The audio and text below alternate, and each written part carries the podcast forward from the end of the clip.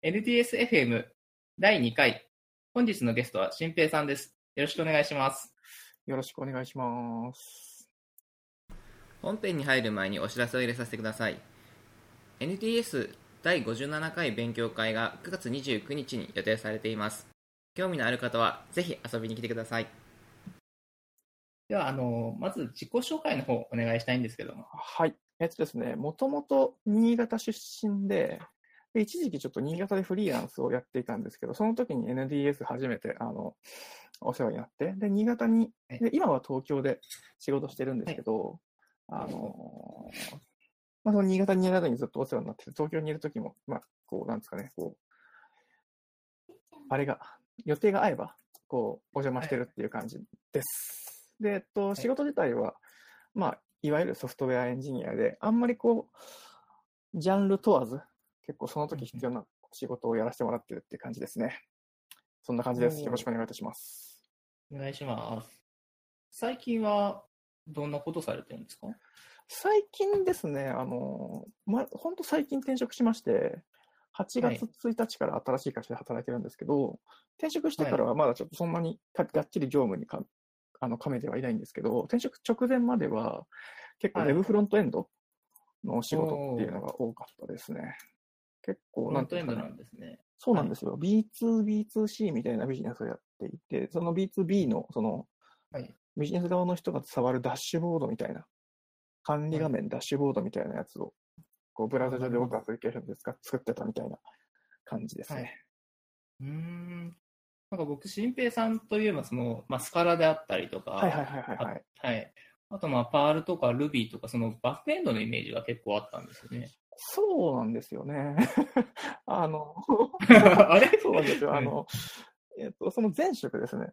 前職入ったばっかりの時は、あの、サーバーサイドスカラで書いてたんですけど、あのその後ですね、こう、友達とかをこう、はい。あの誘って入ってもらってで、そうするとですね、僕の友達めちゃめちゃ優秀な人が多くてですね、あの、僕がスカラ書くよりこの人たちにスカラ書いてもらった方がいいなって話になってですね、そんなるほどでポカッとこう空いていたフロントエンドを、まあ、べ勉強してというか、あ、じゃあそこは僕がやるわっはい。つって、その優秀な人にスカラ書いてもらって、でなんか僕はその、はい。そのなんですかね、重要な部分というか書いてもらって、僕はまあその、なんですかね、その、うん。まあ、まだ B2B、なんですかね、こう、インターフェースの部分、その重要なデータとか触らないような部分ですね。ある種なんか壊れても、こうデータは大丈夫みたいな部分をですね、あの優秀じゃない僕が書くっていう、はいはいあふうにでも、あ結。果ですね、あのフロントエンドをなんかしばらくやってたみたいな、そんな感じなんですよね。おーそうなん。それからずっとじゃあフロントエンド。そうですね。その前職でフロントエンド触り始めてからはずっとフロントエンドで、多分おおよそ1年半くらいはフロントエンドに専念したんじゃないですかね、多分。おーなるほど。今の興味もフロントエンドが多い。どうですかね、僕結構その、フロントエンドが好きっていうよりかは、こう、ああれですね、せはい。設計が好きというか、そのソフトウェアのアーキテクチャとか設計考えるのが好きっていうのがすごいあってですね。で、その時はいにこう、フロントエンドはフロントエンドですごい面白かったっていう感じですね。なんなんかフロントエンドに特化した興味があるっていうわけではないんですよね。ああ、なるほど、なるほど。で本日はお話しいただくのは SPA とか、そっちの話そうですね。ちょっと今日は、まあ一番やってた、最近やってたことなんで、その辺が、だったら話せるかなって感じですね。は はいい。なんか SPA とか、なんか、はい。いろいろこう、むずいん ですよね。そうですね。シングルページアプリケーションですよね。シングルページアプリケーションですね。はいあの、今までだったらはい、牧歌的なウェブ開発だと、こう、サーバーサイドで HTML ベロッと全部入って、で、なんかユーザーがリンクポチってクリックすると、また、そのサーバーに全部リクエストが飛んで、こう、また HTML 全部ベロッと返してみたいなのがなんか牧歌的なウェブ開発だったところ、なんか最近はこう、はい。サーバーは JSON しかおしゃべりしませんみたいな、最初にうん。HTML も返さずなんか、最初も、はい。最初のリクエストも、に対するレスポンスも、こう、HTML がデロッと返ってくるんじゃなくて、空の div が1個だけ返ってきて、なんか、そのうちの全部はい JavaScript で描画しますみたいな、レンダリングしますみたいなのが流行りというか、まあ、そういうのができるようになってきて、みんな。あの、いろんな、まあ、うんなんですかね、こう、環境も整って、そういうことができるようになってきて、そういうことがよくやられるようになってきた。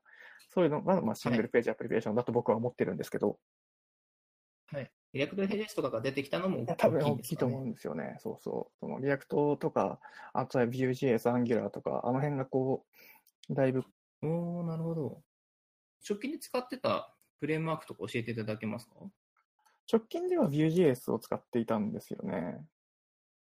そう、なんかそのはい結構その技術選定するときも、その SPA やるときって技術選定から結構難しいと思うんですよ。その React 使うのか、Angular 使うのか、Vue 使うのかみたいなはい。話がすごいあると思うんですけど、で、あの、まあ、何も考えなければっていうか、普通に行くと React 使うと思うんですけど、うんうん。多分なんか他にもいろんな話があって、えっとはい TypeScript を使うことを重視したいんだったら、最初から公式が TypeScript をしている Angular 使いなよとかはい。ですね。まあいろいろとあると思うんです。あとなんか React はちょっとこう、なんか、あまりに、はい。なんですかね、 Redux が強すぎるみたいな話があると思ってですね。おー、 Redux が強い。 Redux もライブライブラリですよね。あのライブラリフレームワークの一つですよね。そうですね、 React の上で展開されるライブ、あの、フレームワークみたいなやつなんですけど、 Redux は。はい。で、その、 React 使うんだったら Redux も一緒に使うのが当たり前だよね、みたいな空気がちょっとあるんですよね、多分。僕も使った時はその Redux 使ってたんですけど、あ、なるほど、そうそう。はいでなんかその Redux 使うってなると今度は、はい。じゃあ、えっと、今までこう、普通にオブジェクト指向をやってきたプログラマーにとってはちょっととっつきづらいよね、みたいな部分があったりとかですね。辛いですね。そうそうなんですよ、そうなんですよ。そういうのがあって、で、なんで理由使ったかっていうと、はい。その、なんで React じゃなくて Vue なのっていう話になってくると、あの、結構そこが強くてですね、あの、前職って、その、そんなにプログラムの数が多くなくてですね、はい。そのフロントエンド専任でフロントエンドバリバリ書きますよみたいな、えっと、人に全部任せるみたいな感じじゃなくて、こうなんか、はい。誰でもある程度触れるといいよねみたいな、こう、考え方があってですね、サーバーサイドの人もちょっと勉強したら触れるようになってほしいよねみたいな、ああ、はい。そういう、こう、チーム編成的な、こう、あの問題で、 React、Redux やるよりかは、Vue.js って結構、その普通のオブジェクト指向で書こうと思えば、そのモデル層とかをですね、普通のオブジェクト指向で書こうと思えば書けるみたいなところがあって、あ、じゃあこれだったらその、フロントエンドバリバリやりますって人じゃなくても、こう、キャッチアップしやすいよね。という、そういうなんかチーム上の理由を理由で Vue.js を採用したっていうのが、まあ、えなるほど。ーあって、で、Vue.js 上で SPA 組んでましたね。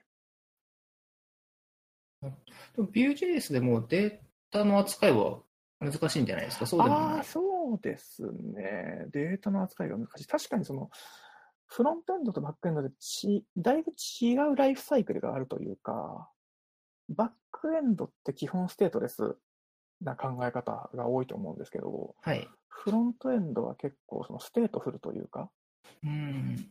なんで、その、じゃあまあそうですね。データをどういうふうにこう、なんですかね、扱うかみたいなところで、だいぶこう考え方の違いはあるっちゃあるんですけど、うん、なんか、リダックスちょっと触った感じだと、ストア1個みたいな、はいはいはいはいはい。は。い、感じで、そこからいかにこうデータを抽出して持ってきて、各ビューで使うかみたいな風に感じたんですよね。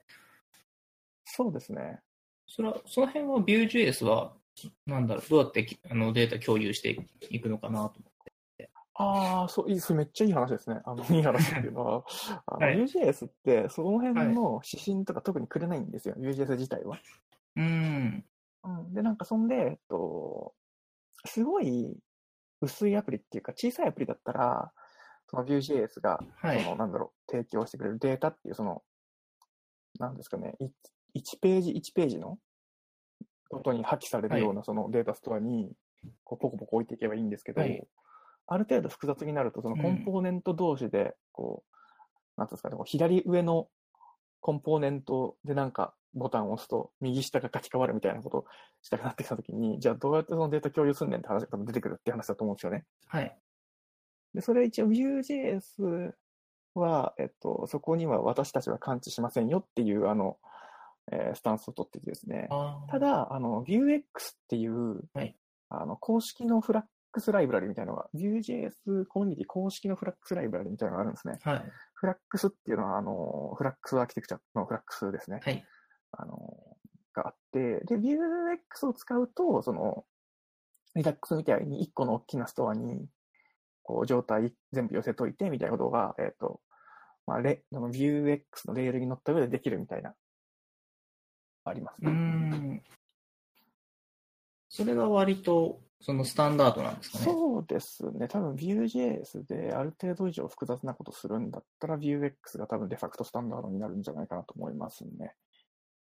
うーん。そうすると、やっぱりその開発スタイルは、リダックス使ったような感じに似てくるんですか？そうですね。ちょっと似てくるかなとは思います。でも多分 Redux よりも、オブジェクト指向プログラマーには分かりやすいんじゃないかなっていう気は、まあ、私見ですけど、はありますね。なるほど。はい。そうですね。結構辛いんですよね。Redux。はい。リラック React JS と、じゃはい。少しだけ触って、あと React Native で、ちょっとだけアプリを書いたんですけど、ななかなか、なかなかこう開発速度が上がらなくて辛いなっていう。いや、そうそう、そうなんですよね。結構そういうのが辛いなっていうのがありますよね。で、しかも結構その、これとこれとこれ分けて書くんだみたいなのが結構こう、ななんですかね、アクションと、あの、はい。なんつうんですかね、こう、ミューテーションと全部分けて、そうするとそうそう、全部分けて書くんだみたいなのが結構辛いなみたいなのがあると思うんですけど、はいその話で言うと、今日ツイッター見てたらですね、はい。あの、リラックスはもう辛くない、リラックスアグリゲートっていうなんか記事が流れてきて、おー なるほど。結構その Vuex とかにこう、あの、影響を受けた。はい。Vuex の方がやっぱ書き味がいいんで、ああ、なるほど。まあ試験ですけど、リラックスよりもあの Vuex の書き味がいいっていうのはまあ結構いろんな人が、まあ確かにねって言うかもしれないんですけど、その書き味の良さっていうのをリラックスには持ち込みたいなみたいな、多分そういうこう、あの、はい。モチベーションがあると思うんですけど、そのリラちょっと今貼りますね、URL。かなりこれ筋いいようにちょっと見えてですね。うん、今だったらじゃあこれ使えばだいぶいいかもな、みたいな、あの、気持ちになりました、この記事を読んで。なるほどなんです。かね。確かにこれだったら辛くなさそうみたいな。おーそうですね。そうですね 今、パッと読んで全てを理解する、できる自信がちょっとないですが。確かに。うん、そうですね。そんな感じで、こう、各ライブラリ、こう、だいぶそのお互いに影響は、各ライブラリで各エコシステム同士がお互いに影響し合って、またなんか SPA のこう、なんですかね、勢力図というかなんというか、どういう場合にどれ使うみたいなのまただいぶ変わってくるのかなっていう感じがして、あの、まあそういうのもあって、フロントエンドは結構面白いですね。こう、情報を追うだけでも面白いなっていう感じがしますね。疲れませんか？どうですかねでもなんか結構、概念を理解しちゃうと、なんか、ああ、はい。あれのこれねみたいな。例えばこ今回のその、リラックスアグリゲートに関しても、あの、はい。のクエリってやつが途中であるんですけど、はい。ああ、はいはい、あの、 computed ねみたいな、ああのはい。うん。 Vue でいう computed ねみたいな、なんか、概念の流用ができるんで、うんうん。うん、一回こうなんか概念分かっちゃうと、そんなに疲れないっていうのはありますね。なんか疲れるっていう話で言うと、そういうところよりも、一番消耗するのはサーバーサイドレンダリングなんですよ、やっぱり。あーサーバーサイドレンダリングは、あれは結局、ノードが必、ノード JS が必要になるんですか？そうですね。お多くの場合は Node.js でこう、が必要というか、が、でやるのが一番楽だとは思いますね。うんなんか、僕ちょっと詳しくないんですけど、なんか、Rails 上で、はい。SSR やりたい人とかは、なんか libv8 とか使って、この Rails 上では V8 い。エンジン動かしてレンダリングしてみたいな、えそれ辛くないみたいなのをやっているような、今どうなってるのかわかんないんですけど、一時期そういうのを見て、うお、お、まず、お、お、なるほど、みたいな。感じは。なんか、なんか Ruby も昔から ○○JS みたいな、なんかその JS ライのリブ V8 をあの実行するような仕組みはありますよね。あ、そうですね。はい。それを、でもサーバーサイドレンダリングまで入っちゃうと、やばくないかな。もうちょっときついなっていう感じはすごいあります。そうなんですよ。で結局なんかそのサーバーサイドレンダリングは何が辛いって、さっきも言ってたそのフロントエンドって結構そのはい。ステートフルなんですよね。あの、状態を持つんで、でその、でも、そのサーバーサイド側で一回その初期状態の HTML をレンダリングするためには、一回サーバーサイドでその状態を作んないといけないじゃないですか。そうですね。うん。あ、そうですねはい。で、それをさらに、じゃあ、えっと、フロントに持ってきたときに、フロンそのサーバーサイドレンダリングされて HTML がベロッと吐き出されて、で、ブラウザでそれが動きたら、今度はブラウザ上で JS の実行が始まるわけじゃないですか。はい。でその時にサーバーサイド側で作った状態をどっかからどうどうにかしてフロントに渡してあげて復元してあげてみたいな。状態を、サーバーサイドで作った状態を一回シリアライズして、JSON でブラウザに埋め込んであげて、で、なんかこう、うんブラウザ側はその JSON からサーバーサイドで一回作った状態を復元してあげてみたいなのがまあ必要になるわけですよね。えっ、と、クライアントサイドに渡すべき状態を何かしらシリアシリアライズして渡す必要がある。そうです、そうです、そうです。そうなんですよ。SS、大体サーバーサイドでそういうことしてるんですよね。で、そうなってきたときに、リダックスのいいところは、そのストアに全部こう状態が載ってるじゃないですか。なんで、それをまるっとシリアライズして、まるっとデシリアライズすればいいみたいな、そういう良さっていうのは、まあ、リダックスあるよね、みたいな話とかですね。そうあそう。ーなるほど。でもなんかでそこだけそのカバーするコードを入れれば、どっちでも動け動かそうですね、しやすい。動かしやすい。とはいえ、辛いっていうのはやっぱあるんですよね。そう。で、しかもなんか、そのその世界は触ったことないんですよね。そのシングルページアプリケーションはえ簡単なのかはいはいはいはいでで、サーバーサイドもあの SEO 対策うんとして必要だねっていうのはあって、あの直接ユーザーが触る部分のそのデータの受け渡しまでいかないんだけど、そのボットが見に来たときは、まあ、表示しようみたいなうんなるほど、なるほど。ややったことあって、それでも結構大変だなとそ思うんですよ。うそうなんですよね。それでなんかこのサーバーサイドレンダリング大体その SEO 対策のためにやりたいっていうモチベーションと、はい。あとその SPA で最初にアクセスした時に画面がガタガタってガタつくみたいなの嫌だから、はい。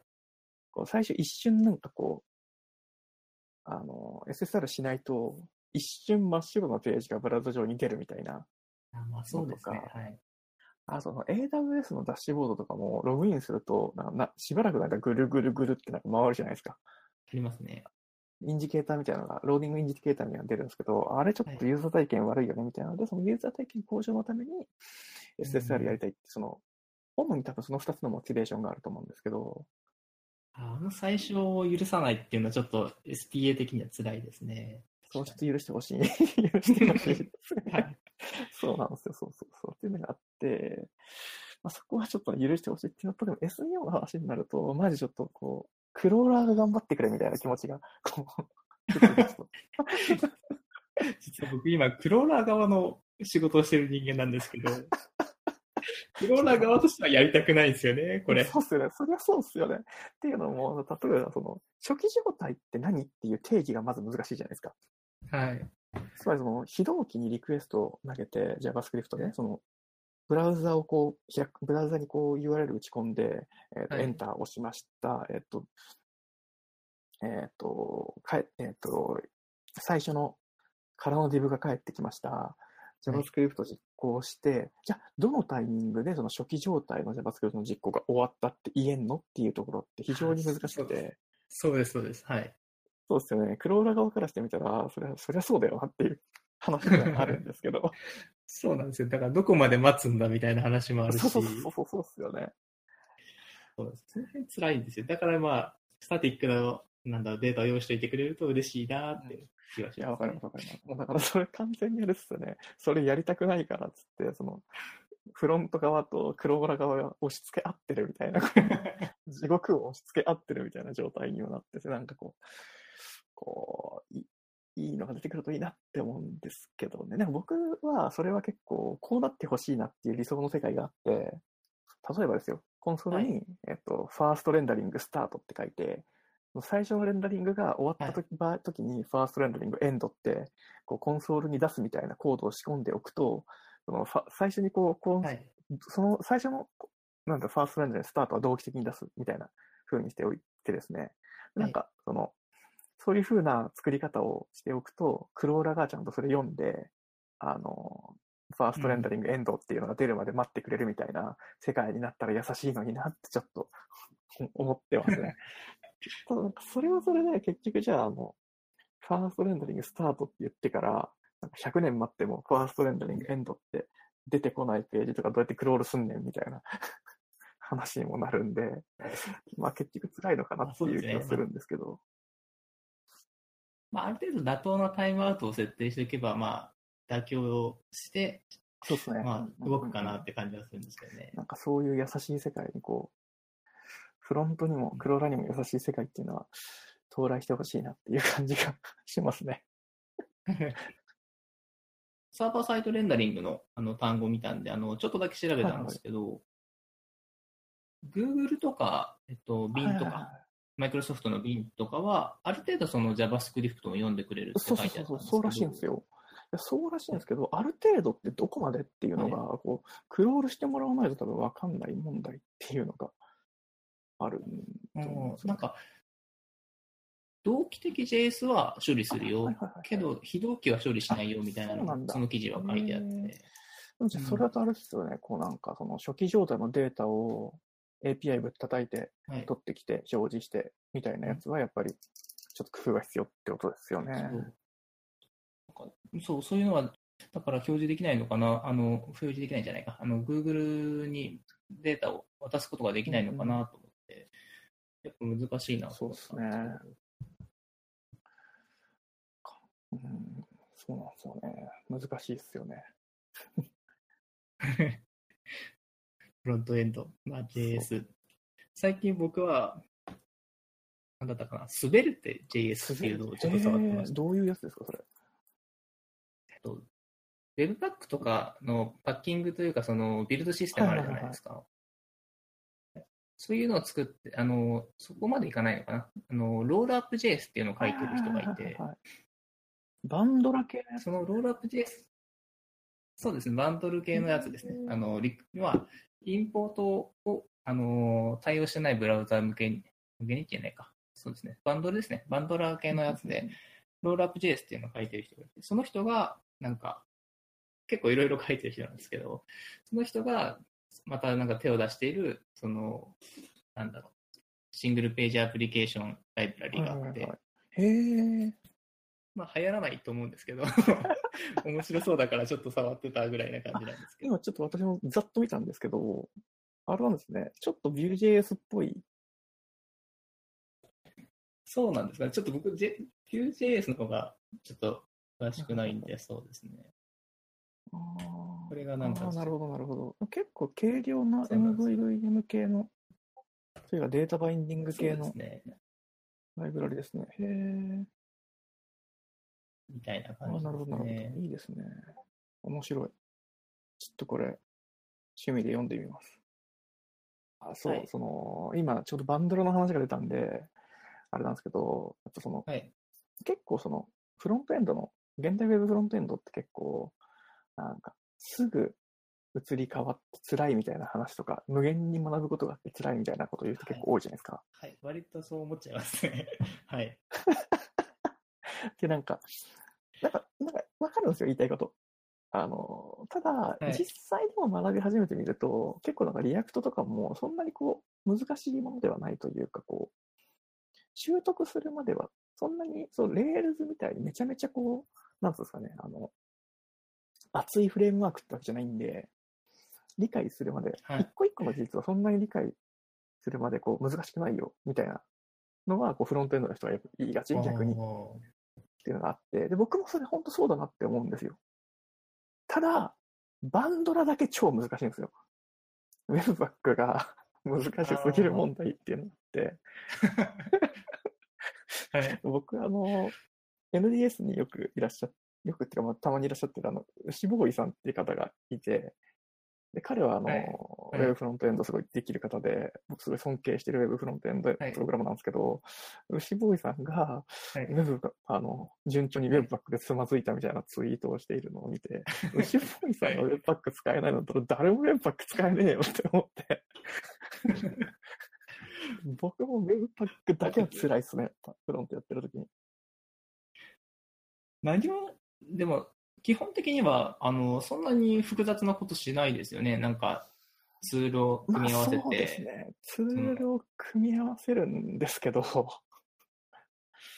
い。そうですね。ツールを組み合わせて、あの、まあ、基本的にはそのローダーっていう概念が分かれば、そんなにこうはい難しくないと言えば、それはそうなんですけど、なんか、すごい、結構ですね、その、バンドラなのに、こう、交互感を壊す、はい。あの、アップデートって結構あるんですよね。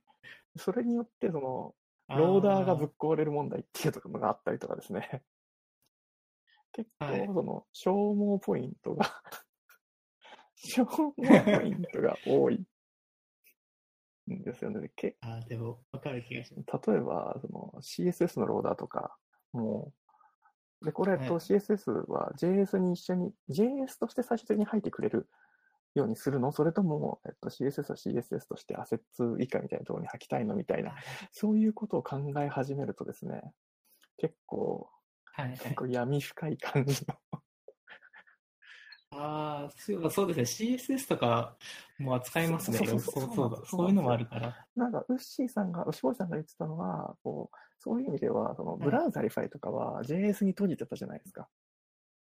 JS のバンドルしかやらないっていうのは、まあ、シンプルで良かったんじゃないかって、ウシボイさんも言ってたし、僕も結構そういうのは思っていて、うん、結構、さっきウェブパック前提みたいなところあるので、こう、うん、はい。そこはちょっと辛いっすね。Webpack うん。にあって、ロールアップ JS なかった機能があるんですよ。Web あロールアップ JS っていうのもそのバンドラなんですけど、はい。なかったのが、今どうか知らないんですけど、あなんて言ったかな、あの、コードを書き換えたら自動的にコンパイルして、その部分だけアップデートしてくれるような hot。module loading かな？そうですそうです hot module loading がなくて、それはちょっと、まあ、いるのかいらないのかわかんないですけど、試したかった時に、ああ、なるほど。なるほどロールアップ JS になくてちょっと寂しかった思い出があります。なるほどですね。僕、あの、実は、 hot module loading を好まない理由っていうブログ記事を書いたことがあって。あ、そうなんですか。よ。はい。そうなんですよ。なんか、えそれはなぜですか？こう、その、さっきも言った通り、その、えっ、と、 hot module loading って、開発時にはオンになるじゃないですか。はい。開発時オンにしておいて、もちろんそれって、あの、プロダクションとかには投入されないじゃないですか。あでそそうですね。のはい。えっと、で、さっきも言ったの通り、そのフロントエンドってすごい statefulな、あの、もので、うん。でそのはい、えっと、コードを書き換えたときに、こう、以前のステートと、そのコードを書き換えた後のステートっていうので、その hot module loading 使ってると、あのーはい。なんていうんですかね、その、本番では再現し得ない状態っていうのが、ストアの状態っていうのが生まれかねない。ああ、そうですね、そういうのがあって、で、そういうのを考えると、こう開発中に、あれ、なんか変な挙動してるなっていうのの原因がホットモジュールローディングのせいだったみたいなとかがあり得るので、で、そうなった時に、そのなんか、そういうデメリットとかと、その、あとはその、ホットモジュールローディングをするために、それに対応したコンポーネントの書き方しなきゃいけないみたいなのがあったりするわけですよね。ああ、そうなんですね。単に、単に入れるだけで動くっていうわけではないみたいなところがあって、そういうデメリットはいをこう支払って、得るメリットが、開発体験がちょっと良くなるみたいなのって、ちょっとコストペイしないんじゃないみたいな、こう、感覚があってですね、私には。それでちょっとあんまり HMR は使わないっていう、あの、のはありますね。なんかえーなんかもう少しこう気楽にできるものなのかなと思ってたらそうでもないんですね。ホッホットモジュールローディングじゃない、HMR ですね。申し訳ないです。ホットモジュールリプレイスメントですね。そうですね。これを書いてホットモジュールリプレイスメントみたいですね。結構、あの、現場で JS 書いてる人たち、はい HTML やめたみたいな人結構、あの、いますね。うん。ああ、はい。そうそう。その現場で JS 書いてる人たちに聞きたかったことがあったのを思い出しました。いや、あの、一つは、まあ、タイプスクリプトを使ってるのか、それとも、あの、フロー、えーフロータイプ使ってるのか、バニラ JS で頑張ってるのかっていうのと、何で、あの、何で、エディターというか、ID というか、何を使ってるのかなっていうのが、僕が現場で JS を、今現場で JS 書いてないんであれなんですけど、僕がそのはい。2週間くらい前まで現場で JS を書いてたときは、えっと、Vue.js はい。使ってたんで、あの、普通の JS でやってましたね。結おー。タイプスクリプトにしたかったんですけど、はい。そこもなんかあれなんですよね、こう。でも、あれはタイプスクリプトにするべきだったなと感じてはいます。って感じですね。そこはやりやすいですか？ね、Vue.js とタイプス多分クリプト今。多分結構やりやすいと思うんですよね。結構そういう声聞くんで、今タイプとしてやってるっていう声聞くんで、ただ僕が最初に導入するときは結構その、いろいろハマりどころがあって、で、ちょっと諦めちゃったんですよね、その時は。でう、んただなんか、うん、なるほど。まあタイプスクリプトやった方が絶対いいよなっていう気はしてます。ただなんか、 TypeScript にするんだったら、もう公式が TypeScript をしてる Angular とかにしちゃった方が、あうん、あ、 Angular、Angular ってなんか繊維、なんか、 TypeScript になっそうですね、たんですか Angular も公式が TypeScript をしてますね。普通に公式のドキュメントとか見に行っても、全然、チュートリアルとかも全然 TypeScript で書かれてて。うーん Angular はタイプ。そうですね、Angular は TypeScript でね。逆にそれが TypeScript 使いたくて、で、えっと、 React 系じゃなくて、その MVVM 系のフレームワーク使うってんだったら、うんもう素直に Angular でいいんじゃないの感はありますね。 Angular って今バージョンいくつ今いくつなんだろう？ちょっと待ってくださいね。あ、ステーブルバージョン6.1.1って書いてあるな。なんか2に上がるときにありましたよね。広報互換性完全に。あそうそうそうそうそう。でもそっから先は結構マイグレーションパス結構丁寧に用意してくれてるみたいですね。あ、なるほど。そういうの怖いんですよね。あで、なんかその話にななるとですね、その、はいフ。レームワークのアップデート辛い問題ってあるじゃないですか。すごいあると思います。そうでそれもあって、僕最初 Vue.js にしたんですよ。うんあの薄いフレームワークで、その、最近 PHP 現、PHP 現場 FM? PHP の現場、うんはい FM? なんかその PHP のポッドキャストあるじゃないですか。あれでも話題になってた、あの、独立したコアレイヤーパターンっていうパターンが、はいあの、提唱されてるんですけど、おなるほど。はい。それって何かっていうと、そのフレームワークから独立したコアレイヤーっていうのを作って、その、なるべく多くのロジックをそこに、あの、コアレイヤーに書いていこうっていう、あの、考え方なんですけど、はい。そうで、そういうのがやりやすいっていう意味では、Vue.js っていうのはすごいその薄いんでやりやすいんですよね。でそうすると、Vue.js のそのマイグレーションするときに、そのコアレイヤーは独あのフレームワークから独立してるんで、そこには手を入れずにいいと。だからフレームワークのアップデートがやりやすいっていう考え方があってですね。実際僕、その現職在籍中に Vue.js のバージョン 1K から 2K にマイグレーションするのがあったんですけど、そのコアレイヤーははい。一切手を入れずに、本当にこう、うんちょっとした修正、まあ、ちょっとしても結構、まあ、ちょいちょいありましたけど、その、うん。その薄い部分の修正だけで済んだみたいな話があって、でそれは Angular でも可能なんで、なんですけど、うん、そうそうそうそう。はい。まあ、そういうのもあって、その、リラックスにすると結構その、コアレイヤーを厚く取るのが難しいっていう、それはまあ僕の実感でできるよっていう人もいるんですけど、とかもあって、なんかそのうん Vue.js がちょっとありましたね。なんか話が変わっちゃった。なんだっけ。あれ、もともとは、えーっと、あれ？そうそうそうそう、タイプスクリプトを使ってるか、フローを使ってるか、ああ、そうか JavaScript そうですね。で、まあ、僕はその JavaScript でも TypeScript にすればよかったって思ってて、でも TypeScript はい。タイプスクリプトにするんだったら、アンギュラーでよかったんじゃないかっていう列っていう、今ここみたあ、なるほど、なるほど。今ここみたいな、そういう考え方ですね、今は。そっか、やっぱりちょっと、あのー組み合わせるのは、そあのーデフォルトで対応している Angular に比べたら UGS は大変そうですね。そうですね、うん。うんなるほど。そういう印象があります。で、あとエディタか。エディタはあれですね、僕はあの、JetBrains の ID、あの、インテリジェイデア、アイデア。はい。で、イデアかな。あの、はい書いてたんですけど、結構そのマネジメント業務とかが多くなってきてたんですよ、前職。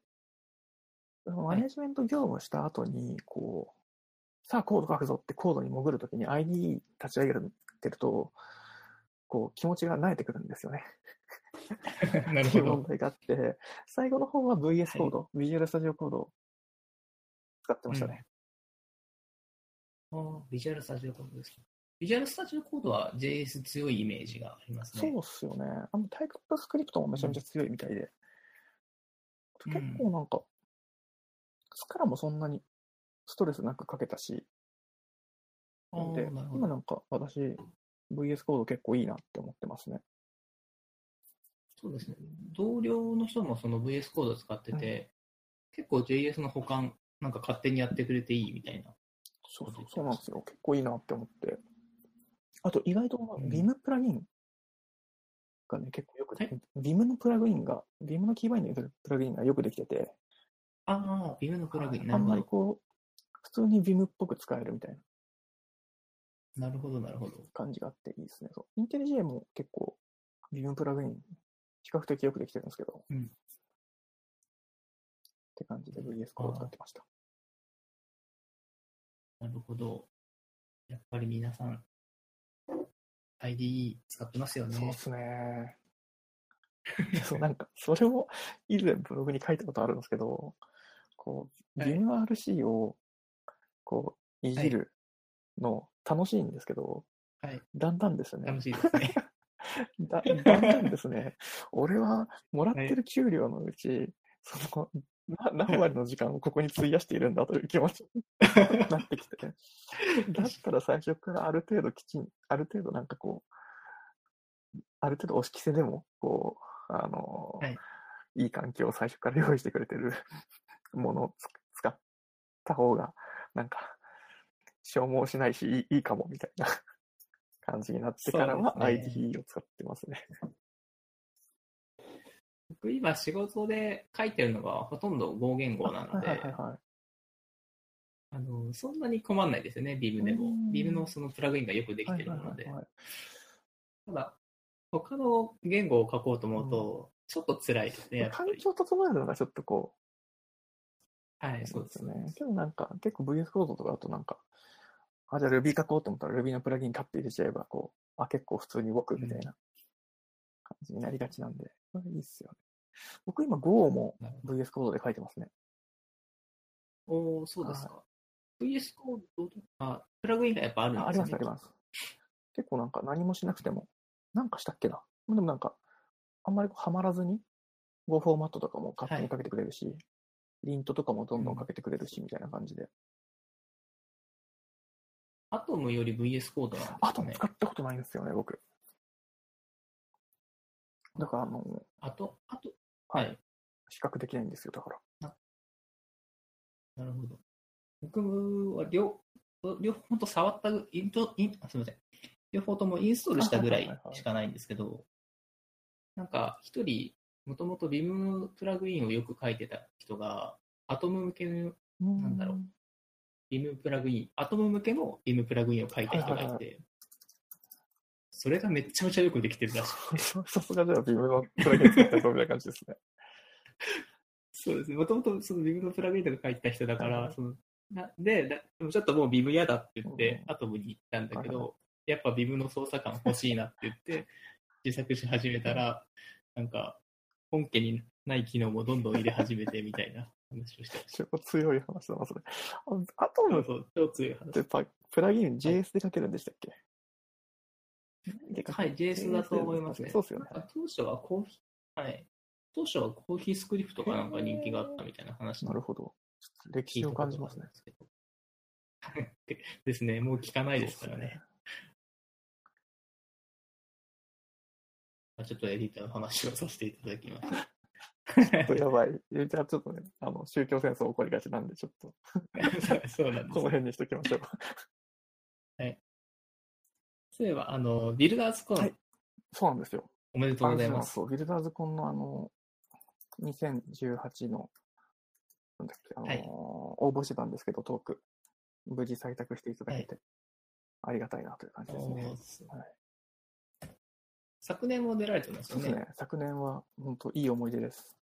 あの、あの、ちょっとあの、コンテキストを補足しておくとですね、ちょっと自分で言うの恥ずかしいんですけど、昨年のビルダーズコンで、あの、ベストスピーカー賞の再3位をいただいてですね、もう本当いい思い出だな、嬉しいなって、もう、あと死ぬだけだな、みたいな。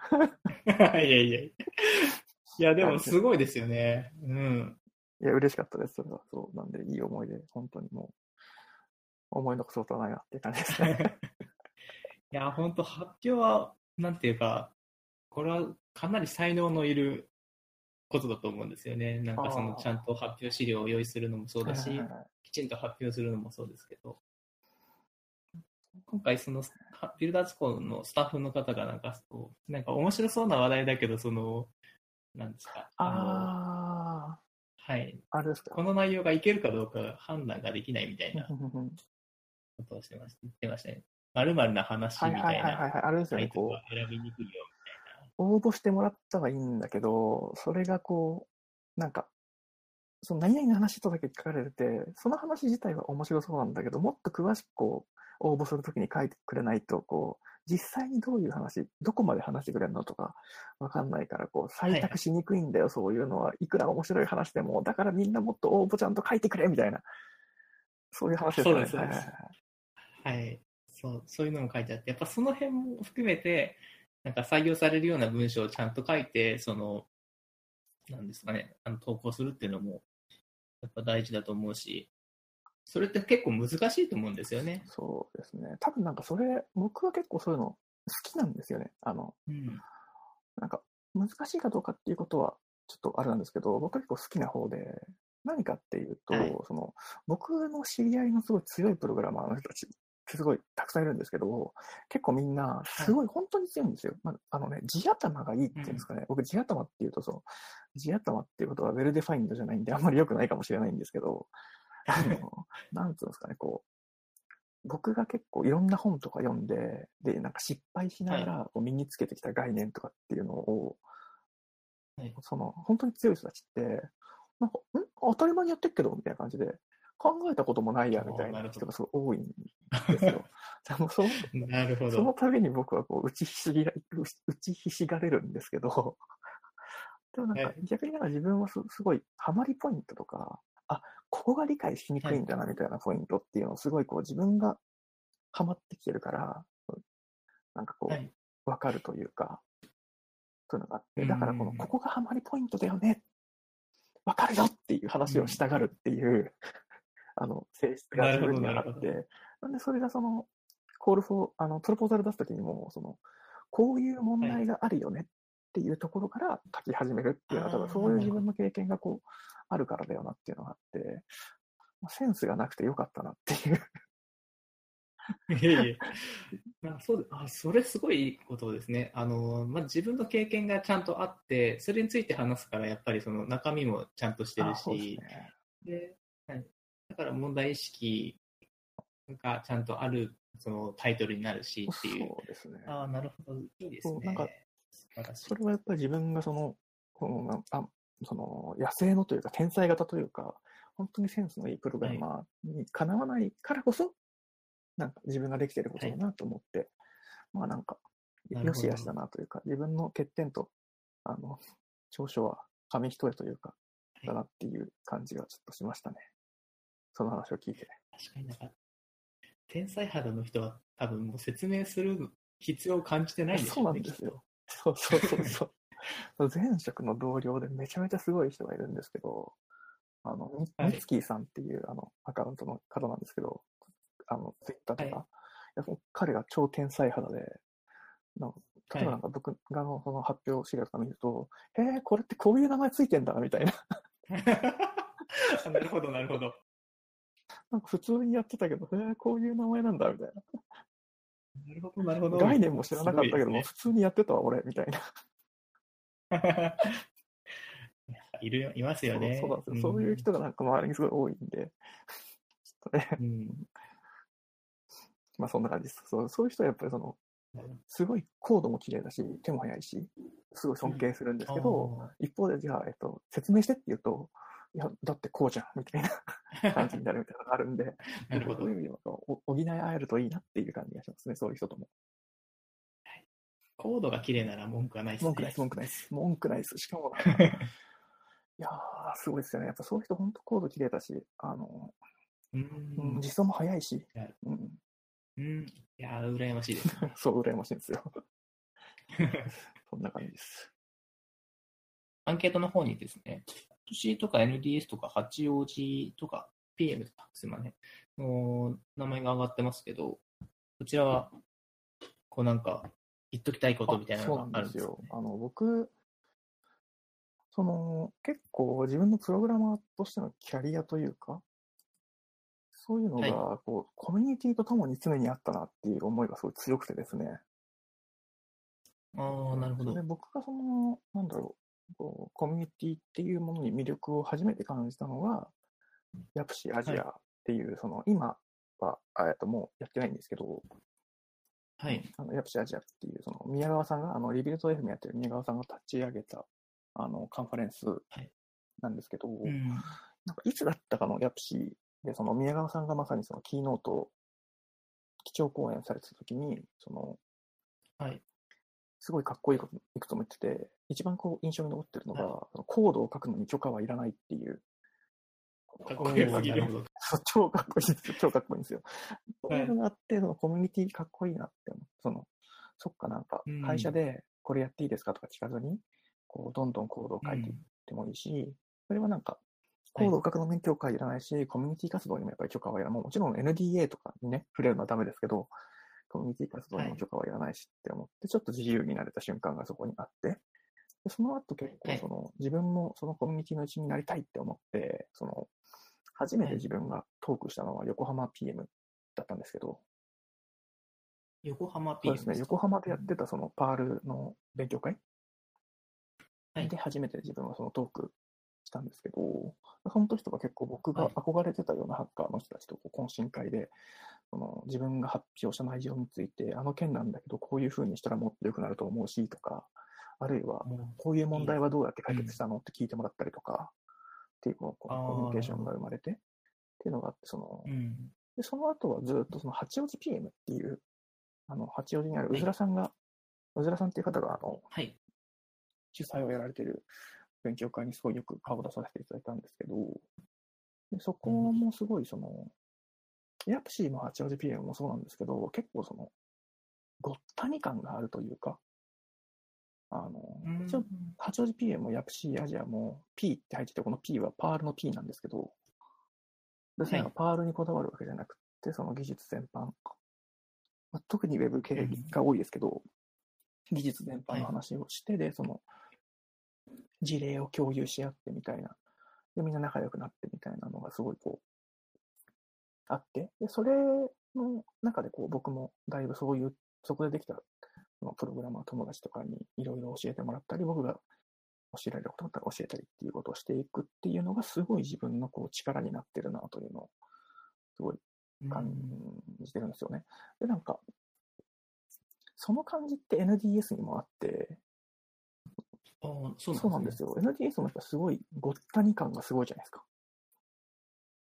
そうですね。NDS のごったに感はよくわかります。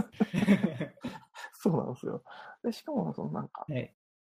すごい、ヤプシーは結構大きくなっちゃったんで、おまあ、大きくなっちゃう僕が入った時はもう大きいんですけど、大きいんで、こうはいなんか、その、オープンさみたいなのが、ちょっとこう、新しく入っちゃった時に、こう、懇親会とかで、その話しかけてみたいなのがちょっと難しい雰囲気出ちゃってるのがちょあると思うんですけど、八王子 PM の NDS も結構その、隣にめちゃめちゃすごい人がいるのに、隣のそのめちゃめちゃすごい人が、こう、気さくに話しかけてくるみたいな。ああのあ、なるほど。すごいオープンなコミュニティ、オープンだし、そのウェルカムなコミュニティっていうのがすごい、八王子 PM にも NDS にもあって、で、そのなんか、はい。受け入れるよっていう文化って、結構そのパールコミュニティも結構そうだなって思うんですよね。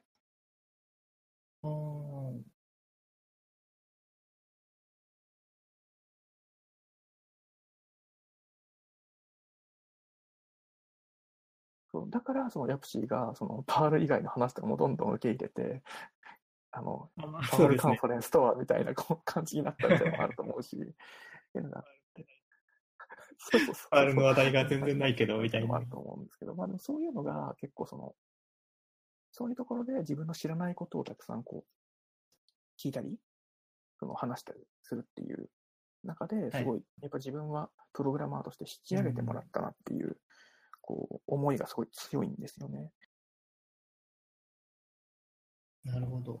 で、で新潟に、で、フリーランスでやってた時も、あの、やっぱり NDS があったから、こう、あんまりこう、腐らずにというか、つまんねえなっていう日々を過ごさずに、こう、はい。プログラマー友達ができて、なるほど。すごい楽しかったなっていうのがあるし、はいで、なんかその、最近その NDS で言うと、あの、NDS によく来てた、ジュエルブ君っていう、はいはいはい。あーはい。最近沖縄に引っ越されたんですけど、で沖縄でなんはいかその、ココミュニティ活動を彼始めてて、最近。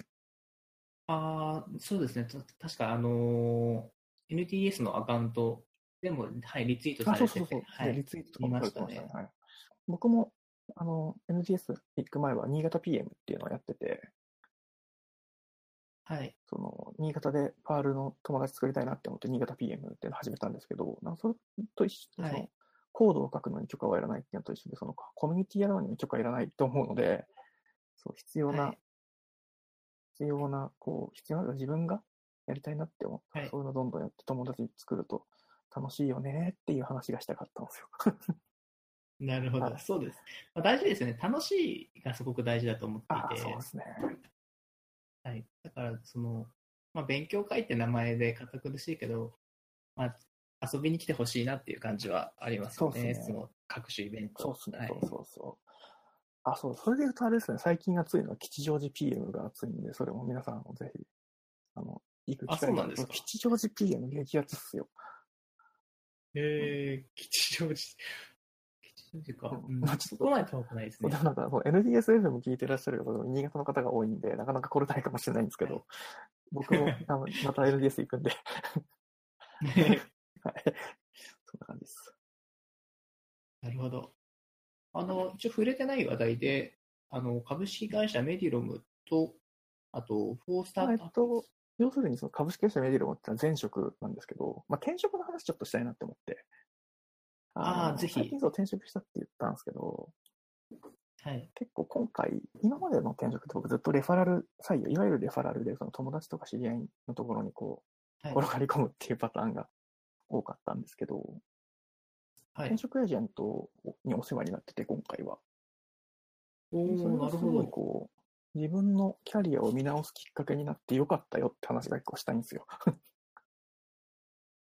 転職エージェントっていうのは、そういうもう、ウェブサービスですか？そうですね。最初僕あの、ビズリーチさんに登録してみたんですよね。ああ、はいそう。するそうするとこう、いろんなところからこう、あの、お話も来るんですけど、直接その企業さんから、うち来てみませんか？はいみたいな、面談来てみませんかっていうのの他に、結構エージェントさんからも、こう、あの、コンタクトが来て、うちのエージェント、はいあのうちこういう、あの、企業さんと合わせられますけど、どうすかみたいなの結構あってですね、それ結構良かったんですよね。あのうんレファラルはレファラルでやっぱり安心感があるというか、知ってる同士だから、ねうん。はい。そのエージェントに頼ると、こうあの、なんですかね、こう、自分が知らなかったようなところとか、はいの話とかもどんどん聞けて、でそういうふうにこうやってると、うんこう、あれ自分って、こう、こう、どういうことができるかっていうのはまあ分かるとしても、何がやりたいんだっけ、そもそもっていうのところを結構こう、見直すきっかけになるみたいなのがあってですね。はい。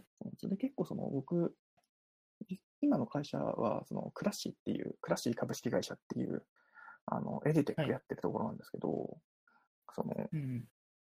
結構レファラル採用とかでいうと、エディテックやってるところってあんまり友達のところになくって、EdTech ですね、 education、教育かけるテクノロジーで、 EduTech。です。なるほど。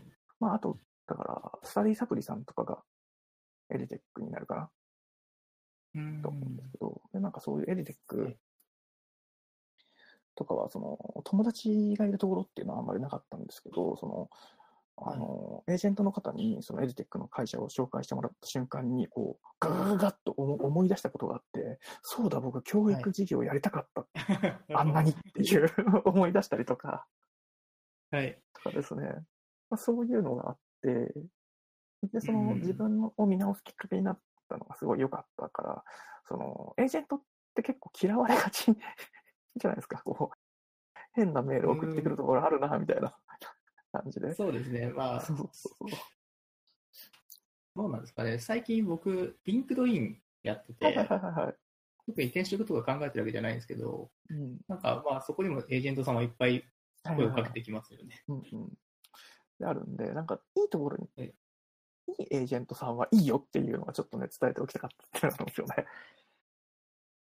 実際に結構会ってお話をされたんですか？そうですね。何名かエージェントの方お会いしたんですけど、はい。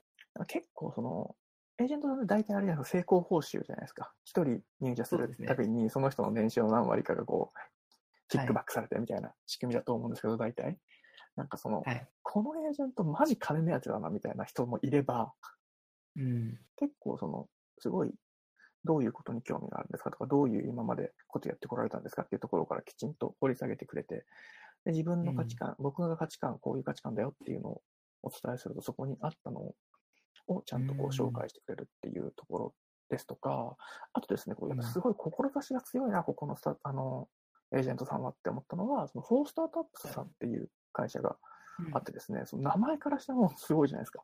スタートアップのためにっていうあのがあって、で、そこの、あ結構、あの、そこのエージェントさんも、てか、そこはもう会社の名前が本当にそのままで、この、日本、ちゃんとスタートアップ、価値のあるスタートアップ、勝てるスタートアップに優秀な人間をどんどん集めないと日本やばいよねっていう。だから、うんあの、価値のあるスタートアップ、勝てるスタートアップに優秀な人材をどんどん送り込もうっていう、その、社税を持た持ってるところで、でそういうなんかすごい志を持って、あの、エージェントやられてるところとかもあって、すごい、それは僕、ちょっと感動したんですよね。なるほど。そうなんですよ。まあ、あ実際会われたんですか？あ、そうです。フォースタートアップスの方にはちょっと会って、はい。で、何社か紹介していただきましたね。えまあ実はその今の会社紹介してくれたのはフォースタートアップさんではないんですけど、そこはちょっと申し訳なかったんですけど、僕結構食わず嫌いだったんですけど、やってみて、あの、つあの、お世話になってみてよかったなっていうふうにすごい思いました。ー、なるほど。うん、最近は僕もなんかエージェントさんが、まあ、しっかりしたエージェントさんがいるようなところにお世話になった方が、そのお互いにいいんじゃないかなっていうふうなう、んうんうん。えーリクルート系のエージェントさんと一回話したことがあるんですけど、なんか、その企業側のエージェントと、その、まあ、ユーザーというか、その僕ら働く側、エンジニア側のエージェントって分かれてるところが多いらしくて、そうなんですか。へえ。はい。だから、企業側で、にコンタクト取りに行って、その、どういう人が欲しいかっていうのをヒアリングして、持ってくる人と、あの、エンジニアに会って、どういう会社に行きたいんだっていうのをへえ。えーお集める人のが別のところって結構あるらしいんですよ。あ、そうなんですね。知らなかったな。はい。でそれを両方やってる、うちは珍しく両方やってるんだよってことをそこのはいはいはいはい。と言ってたので、まあ、そういうその、まあ、どこ、どれぐらいのその、なんだろう、会社がうんどういう仕組みでやってるかまでは分かんないんですけど、そういうふうな分業してるところと、もう全部一貫してやってるところがあるらしいんですよ。へえ、なるほどですね。なんか、一貫してやってくれた方が嬉しい気はしますけどね。素人考えとしては。はい。僕もそう思っていて、で、まあ、それを強みだって言ってた、言ってたんですよ、その彼らも。まあ、多分、本当は一緒にやった方がいいんだけど、両方ともサポートするのって多分すごく大変だから分業してるのかなとは思うんですけどね。エージェントさんの負担が確かに大きくなりそうですね。そうですね。それを、まあ、仕組みなのか、その何なのかやってるので、あの、おすすめですよとは言ってましたね。なるほどですね。なんかその僕も毛嫌いしてる、基本的にそんなに好きじゃない分野なんですけど、まあ、毛嫌いは良くないなって最近思いましたね当。そうで。僕もちょっとねええ、こう、なんだろう、先入観で、なんかはい嫌っててすいませんでした、エージェントの皆さんっていうね、気持ちになってます、最近は。ですね。はい。まあ、お金がちょっとね、あの、年収何割みたいな話を聞くと、ちょっと、え？っと思うけど、そうそうそう。まあ、その方が本気出してくれますよね。まあ、そうですよねそうそうそう。あとやっぱお金はいずれ、なんか、価値のあるところにはやっぱりお金って発生してほしいので、そうですね。転職活動やってる時に、こう、はい。エンジニアじゃない友達とかも結構転職活動をやってる友達がなんかちょうどタイミングがあって何人かいて、はい。でなんかその人たちと話してる時に思ったのが、そのはい。エンジニアってやっぱちょっと特殊なうん。事情があるよなっていうのがあって、はい。その自分が本当にやりたいことってなんだろうとか、そんななんか、そんなことを考えてられたのはすごい贅沢だなって思って、結構やっぱそのエンジニアってその今までどういうことやってきましたっていうのがそのままこう他のところでも通用しやすいじゃないですか。例えばずっとあの Rails めちゃめちゃずっと書いてきましたって人だったら Rails 使ってる会社だったらまあじゃあ欲しい欲しいって話になるし、そうですね。そこは入りやすいですよね、きっとそうで。すよね。でも一方でじゃあその、うん、別の総合職のとかで、その、その会社に特化の仕事をしてた人って、じゃあどうやって転職するのかっていうときに、すごいこう、やっぱりそこって、こう、難しさがあるんだなっていうのを、その他の職種の方の話を聞いたときにすごい感じて、でそれはなんかその人がサボってるとかじゃなくて、その人はすごい一生懸命仕事をしてることを僕知ってるし、で、その人でも、やっぱその転職するのが難しいんだなっていうのがあるのを聞いて、その、エンジニアに限らないんですけど、いわゆる技術職はい技。術職っていうのは、そういう意味では、その、ちょちょっとと恵まれてる部分があるなっていう感じがすごいしたんですよね。で、なんか、そこから思ったんですけど、こう、就活話みたいな話になっちゃうんですけど、はい。あの、大学生の頃とかに、その就職活動を始めると、なんか自己分析やってうんぬんみたいな、こう、うんことをよく言われるじゃないですか。自分がどういうことに喜びを感じるのか考えてみようみたいな、はい。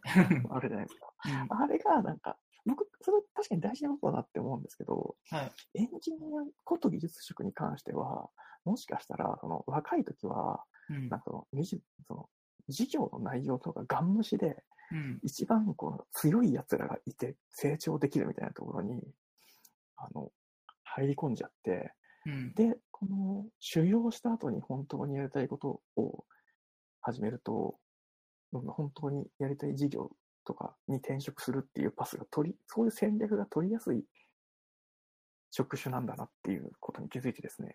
そうですね。なんか、その転職を前提にいろいろ考えれるかもしれないですね。そうそうそう他の職種に比べて。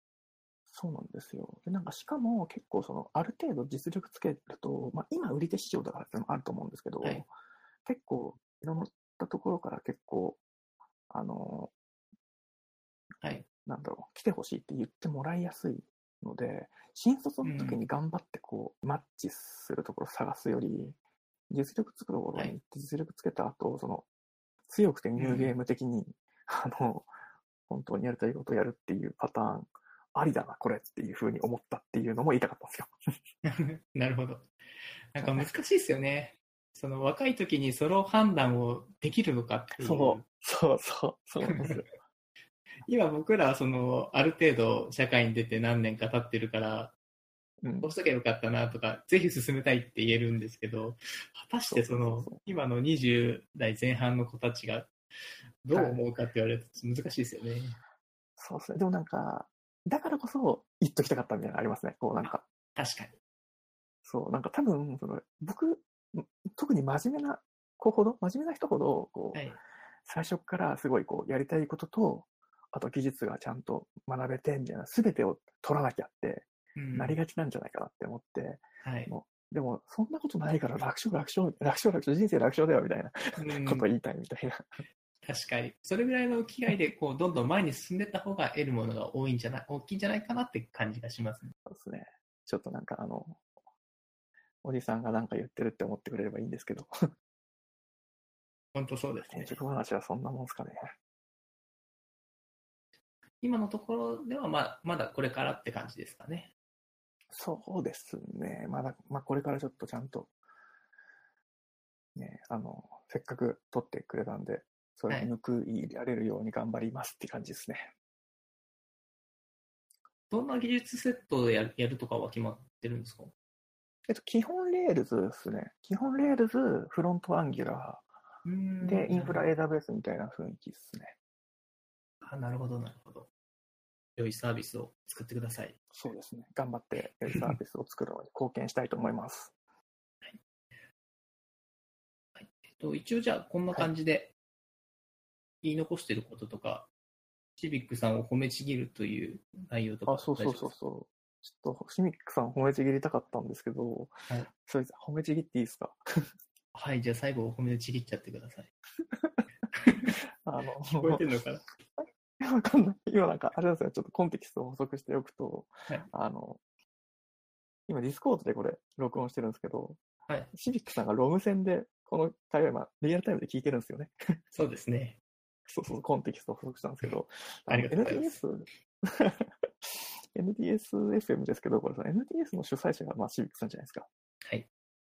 結構マジで僕すごいなと思うのが、その NTS ウェルカムな雰囲気がすごいっていうなんですけど、はい結構その NTS でやによく来てた人が、うんなんかそのめちゃめちゃ活躍するっていうパターン、めちゃめちゃ活躍、まあ、いろんなところで活躍するっていうパターンがすごい多くて、はい。まあ、それで言うと、あの、早女さん、うん。あの、コンテナに詳しい早女さんはい。ですね。うん早女さんとか、あとさっき言ってた、その沖縄でコミュニティ始めたジュエルブ君とかはい。もそうですし、結構その、普通に、あとなんか結構単調がある人とかがこう、ポンポン NDS 来たりするじゃないですか。うん、ありますね。うん。なんかでも、しかも NDS ってその、今50、もうすぐ60回とかですよね、多分ね。もそううですね行ってんのかな、60回。いや、先日56回でしたね。先日先日56回か、そうそうそう。とかで、なんかその、50回とか56回とか、そのコミュニティ活動やったことある人わかるんですけど、続けるってすげえ難しいんですよ。そうですね。それが大変です。そうなんですよ。で、それ続けてて、で、なんかやっぱその中で、あの、すごいいろんな分野で活躍されてる方が、こう、すごい来るみたいなところを、その作り続けてるっていうのが、マジすげえっていうのと、でそういうなんかすごい強い人たちがいるのに、全然 NTS って怖くないじゃないですか。あ、そうですね。怖さはないですよね。そうなんですよ。結構その心理的安全性の非常に高いコミュニティになってて、すごい強い人たちが多いのにそうなってるっていうのは、もう本当一人、シビックさんの人柄とか、あとその、多分本人恥ずかしがって言わないんですけど、結構いろんなこう哲学持って運営されてると思うんですよね。で、それをなんか自ら言わないところもかっこいいしみたいな話で、そのコミュニティ運営のなんか、一つの、何、すごい、こう、一つの理想の形がそこにあるなとすごい思っててですね。だからこそ、その NDS で楽しかった人が沖縄でコミュニティとか作ってるっていうのがあって、そうですね。これはもう、なんかその一つの、なんだろう、証明といいうや、か。本当そうなんですよ。はい。そうなんですよ。で、なんか、そういうのがあるんで、その、すごい、うんその、そういうふうに、その、コミュニティの、コミュニティのなんですかね、この輪がどんどん広がっていく、いろんなところでその種が芽吹いていくみたいなはい。風になって、その、幸せで楽しく暮らせるプログラマーが増えるっていくっていうのはすごいいいことだよなって思って、で、シビックさんはそれに対してすごい貢献をされてるなって思ってて、超尊敬してるんですよね。なんで、はいあの、き聞いてて、NTS に来てない、来たことないけど、聞いてるっていう方、どれくらいいるかわかんないですけど、もしそういう方がいたら、絶対 NTS はあの、一回行ってみた方がいいなとはい。思います。おすすめです。というのが最後の話ですかね。はい。じゃあ、こんな感じですかね。NDSFM ではゲストスピーカーを募集しております NDSFM で話してもいいよという方はぜひご一報くださいまたお便りも募集しております Twitter のハッシュタグ NDSFM でツイートいただくか Discord サーバーにアクセスいただきコメントをください。お便りお待ちしております。それでは本日のゲストは新平さんでした。どうもありがとうございました。ありがとうございました。